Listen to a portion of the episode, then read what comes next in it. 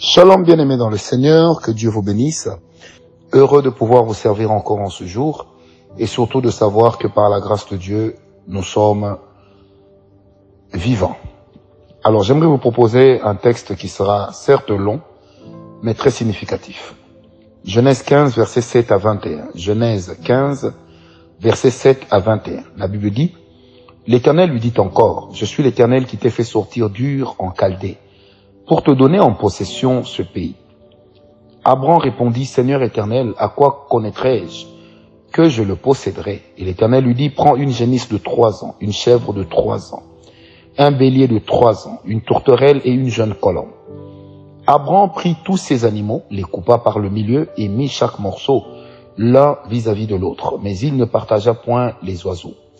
Les oiseaux de proie s'abattirent sur les cadavres et Abraham les chassa. Au coucher du soleil, un profond sommeil tomba sur Abraham, et voici une frayeur et une grande obscurité vers la saillir.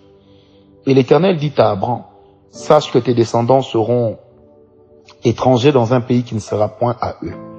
Ils y seront asservis, et on les opprimera pendant quatre cents ans. Mais je jugerai la nation à laquelle ils seront asservis, et ils sortiront ensuite avec de grandes richesses. Toi, tu iras en paix vers tes pères, tu seras enterré après une heureuse vieillesse. À la quatrième génération, ils reviendront ici, car l'iniquité des Amoréens n'est pas encore à son comble.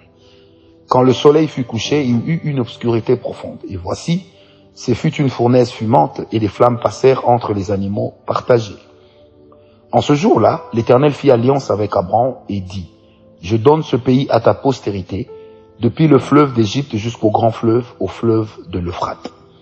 Le pays des Kéniens, des Kénisiens, des Kédmoniens, des Étiens, des Phérésiens, des Réphaïm, des Amoréens, des Cananéens, des Girgasiens et des Jébusiens.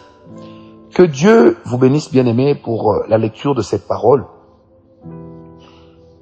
le premier verset qui nous intéresse, c'est le verset 7. Dieu dit, je t'ai amené en Chaldée, en fait, pour te donner en possession ce pays. La première chose que je tire comme leçon de ce passage, c'est que Dieu fait chaque chose pour un but. Lorsque l'Éternel nous demande de poser un acte, il ne nous dit pas toujours ce que nous allons y gagner. Il a suffi à Abraham un acte de bravoure, un acte d'obéissance, pour que Abraham entre dans le territoire que le Seigneur s'était juré de lui donner. Alors que quand l'Éternel lui demandait d'aller dans ce territoire-là, il ne le lui avait pas indiqué, et en plus, il ne lui avait pas dit expressement que c'est ça la terre. Mais il avait seulement dit, va vers le pays que je t'indiquerai. Le plus important pour Abraham, c'était d'abord d'obéir. Bien aimé, à chaque fois que l'Éternel permet qu'une situation vienne dans ta vie, toi demeure dans l'obéissance à ce qu'il te dit. Des fois, ce que le Seigneur nous demande de faire paraît rien du tout. Au point qu'on se dit, mais c'est dérisoire, c'est rien ce que le Seigneur demande. Mais en fait, ce que Dieu veut, c'est pas ce que nous faisons mais c'est l'obéissance avec laquelle nous agissons promptement. Lorsqu'il y a l'obéissance, derrière chaque demande de la part de Dieu, derrière chaque ordre reçu du Seigneur, eh ben, sachez qu'il y a toujours un objectif que le Seigneur cache et qu'il atteindra facilement. Dieu ne nous dit pas toujours ce qu'il fera, mais lorsqu'il s'exprime, nous ne devons jamais oublier à l'esprit une chose, c'est que c'est lui qui est le maître de temps et des circonstances. Au verset 8, Abraham pose la question à Dieu. Il dit, mais Seigneur, à quoi connaîtrai-je que je le posséderai? Qu'est-ce qui me dit que moi je posséderai ce pays? Qu'est-ce qui me le dit? Écoutez la réponse de l'Éternel au verset 9. L'Éternel lui demande de prendre une génisse de trois ans, une chèvre de trois ans, un bélier de trois ans, une tourterelle et une jeune colombe. L'Éternel lui demande de prendre des animaux. Des animaux. Alors lorsque Abraham offre à l'Éternel des animaux, il lui offre des animaux qui marchent sur la terre et des animaux qui volent au-dessus de la terre. Et il offre cela en sacrifice à l'Éternel. Alors ça m'a rappelé un passage de la Bible qui se trouve dans le psaume 50, verset 5, où l'Éternel dit, Amenez-moi tous mes serviteurs avec lesquels j'ai fait alliance par le sacrifice. Ici, vous allez remarquer que c'est l'Éternel qui demande expressément à Abraham de faire ce sacrifice. Bien aimé, je voudrais vous le dire, quand nous entrons en matière de sacrifice, il est de ces sacrifices que nous faisons parce que nous-mêmes nous avons décidé d'y consentir. Mais il en est d'autres pour lesquels nous sentons que c'est Dieu qui nous demande de le faire. J'ai appris une chose avec le Seigneur. C'est qu'à chaque fois qu'il me demande une chose, il m'accordera toujours une chose plus grande que celle qu'il m'a demandé. Parce que nous avons un Dieu qui n'est ni escroc, ni celui qui vient exploiter l'homme. Mais nous avons un Dieu qui ne cherche qu'à bénir l'être humain. Lorsque l'Éternel demande à Abraham ses animaux en guise de sacrifice, Abraham ne s'attendait pas à ce que l'Éternel fasse avec cela une chose particulière. Mais comme il a obéi, l'Éternel a été avec lui. Parce que les sacrifices nous permettent de tisser avec Dieu des alliances privées. Parce que nous sommes dans une alliance communautaire qui est l'alliance par le sang de Jésus-Christ. Mais une fois que nous sommes entrés par le sang de Jésus, nous avons encore la capacité, la possibilité, jadis comme Abraham, d'avoir une alliance avec Dieu pour un domaine particulier. De dire Seigneur merci parce que je crois que ce sacrifice que tu m'as demandé me permettra d'aller de l'avant dans ce domaine. Je le crois, je le scelle et j'avance. Alors, l'histoire commence à se compliquer lorsqu'au verset 13, l'Éternel dit à Abraham, le peuple, ton peuple, tes descendants, ils seront amenés en captivité, ils seront opprimés pendant 400 ans. Bien aimés, nous nous sommes souvent posé la question, comment Dieu, qui promet à Abraham un territoire extraordinaire, une descendance extraordinaire, mais le même Dieu dit à Abraham que ton peuple, tes descendants, ils seront amenés en captivité. Est-ce que vraiment c'était important? Bien en essayant de méditer la parole de Dieu, j'ai compris une chose. La première réalité, c'est que Dieu voulait que les enfants d'Abraham, les descendants d'Abraham, puissent également avoir une révélation particulière de Dieu. Qu'ils puissent avoir une révélation particulière qui les amènerait à développer une relation particulière avec Dieu. Bien aimé, le Seigneur aime que nous puissions avoir une relation particulière avec lui. Alors, lorsque nous avons une révélation particulière, la révélation particulière conditionnera la relation particulière que nous allons tisser avec le Seigneur. Et cela est très important. Bien aimé, vous savez, pour certaines bénédictions, l'Éternel peut nous faire prendre à nous du recul alors que nous avons déjà vu la terre de notre bénédiction. Parce que simplement, il est de ces choses que l'Éternel doit retrancher de nous. Quelquefois, nous n'héritons ni ne manifestons les grandes promesses de Dieu, parce que nous avons des tares qui ne permettent pas à Dieu d'agir. Bien-aimés, retenez bien cette phrase. On n'avance pas avec Dieu lorsque nous continuons à avoir une vie remplie d'excuses. Les personnes qui ont toujours des excuses quant à ceci ou à cela sont généralement des personnes qui ont un problème de discipline et de sévérité à leur propre égard. Bien-aimés, il est important, et le Seigneur aime cela, que nous puissions être des personnes disciplinées, que nous ne soyons pas des personnes qui marchent avec des excuses. Non, bien-aimés, sortons des excuses. Sortons de ces excuses que nous avons l'habitude de pousser. Pourquoi tu es venu en retard au travail? Parce qu'il pleuvait. Pourquoi tu n'es pas venu au culte? Parce qu'il faisait chaud. Pourquoi est-ce que tu ne t'es pas présenté à temps? Parce que le transport était difficile. Pourquoi est-ce que tu n'as pas fait ceci? Parce que j'attendais mon voisin. Bien aimé, vous savez, permettez-moi de le dire, le noir est reconnu comme un peuple qui adore les excuses.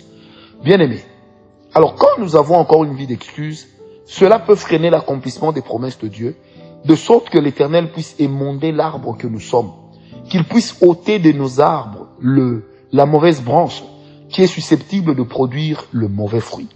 Bien aimé, il est donc important, par la grâce de Dieu, lorsque nous marchons avec le Seigneur, de ne jamais oublier qu'il peut arriver à l'Éternel de nous priver volontairement de certaines choses, parce que simplement il est en train de tailler notre homme intérieur. Bien aimé, que Dieu atteigne ses objectifs est plus important à ses yeux que les objectifs que nous-mêmes nous nous assignons. N'oublions pas que la parole de Dieu déclare, il y a dans le cœur de l'homme d'abondants projets, mais seuls les desseins de l'Éternel s'accomplissent. Bien aimé, il est important de savoir que le peuple qui naîtrait d'Abraham, pour lui éviter de se mélanger au peuple qu'Abraham a rencontré à cet endroit, il fallait qu'il soit émondé. Vous savez que la phase de l'Égypte, la phase de la souffrance, a été aussi une phase durant laquelle les Israélites se sont identifiés entre eux. Au point que Moïse un jour va se battre. Qui lui avait dit qu'il était juif? On ne sait pas. Qui lui avait dit qu'il était d'Israël? On ne sait pas. Mais tout ce que nous allons observer avec Moïse, c'est qu'il va défendre son frère. Ça veut dire que, bien aimé, des fois, c'est dans la souffrance que l'on reconnaît des bons amis. Des fois, bien aimé, Dieu accepte que nous passions par des temps difficiles pour simplement nous tailler un caractère, un cœur et une pensée qui vont être taillés à la mesure de ce que le Seigneur va faire. Amen, amen. C'est pourquoi ce matin, il est important que nous puissions prier pour dire au Seigneur, aimons de l'arbre de ma vie, ôte de cet arbre tout ce qui n'est pas de toi, afin que tout ce qui peut m'empêcher de vivre avec toi ne soit plus. Père, je te le demande non pas seul, mais avec le Saint-Esprit, au nom de Jésus-Christ. Est-ce que quelqu'un peut me donner un Amen? Donc bien aimé, c'est pourquoi c'est très important que nous ne puissions pas oublier cela. Dieu fait ce qu'il veut et ce qu'il veut est très important pour nous. Alors, verset 15, l'Éternel dit ceci à Abraham. Il dit, mais toi, tu, tu iras en paix vers tes pères. Tu mourras en paix. Tu connaîtras une vieillesse heureuse. Bien aimé, vous savez, ça a toujours été le souci de tout homme, de tout être humain, de connaître une vieillesse heureuse. De ne pas connaître une vieillesse dans laquelle on devient comme un légume, mais une vieillesse heureuse. Vous savez, lorsque la Bible parle de Moïse, la Bible dit que Moïse, même étant vieux, il était encore fort. Parlons d'Abraham, la Bible dit également qu'il était encore fort. Bien aimé, je préfère la fin de Moïse et d'Abraham à la fin de David. Parce que David est mort. À 70 ans, il était déjà ramolli. Il était déjà fatigué à cause du poids des challenges de la vie. Mais Abraham et Moïse ont tellement vécu cette dimension de grâce que même à un âge avancé, ils ont continué à être forts. Je prie pour une personne qui est là et qui est menacée par l'esprit de mort. Je déclare que tu vivras longtemps. Je déclare que la mort ne t'emportera pas. Je déclare que la mort ne t'emportera pas avant le temps de Dieu. Je déclare sur toi, sur tes enfants, sur ton épouse ou sur ton mari, que chez toi personne ne mourra tôt au nom de Jésus. Je déclare que toi qui pries avec moi en ce moment, tu ne mourras pas tôt. Et si aujourd'hui était le jour que le diable avait choisi pour ta mort, eh ben, je suis autorisé à te dire de la part de Dieu que tu vivras encore longtemps. Je le déclare au nom de Jésus-Christ. Par le Dieu avec lequel nous sommes en alliance, que l'éternel soit avec toi aujourd'hui. Que tu vives longtemps, que tu vois ta postérité. À moins que Christ revienne court-circuiter cela, mais si Christ ne revient pas encore, vis et vis et vis. Que le bonheur et la grâce t'accompagnent. Je le demande au nom de Jésus-Christ. Amen. Alors, paix et grâce, que Dieu vous bénisse. N'oubliez pas ces deux choses. L'obéissance. La deuxième chose, n'oubliez pas de laisser Dieu émonder l'arbre de nos vies. Par la souffrance, des fois par des choses que nous ne comprenons pas, l'Éternel nous donne la forme qu'il faut pour que nous puissions être à même de le servir comme il se doit pour que nous puissions être à même de réaliser et de vivre la réalisation totale de ses promesses. Et n'oublie pas la troisième des choses qui est également très importante, tu ne mourras pas vite, tu vivras très longtemps. Au nom de Jésus. Amen. Paix et grâce.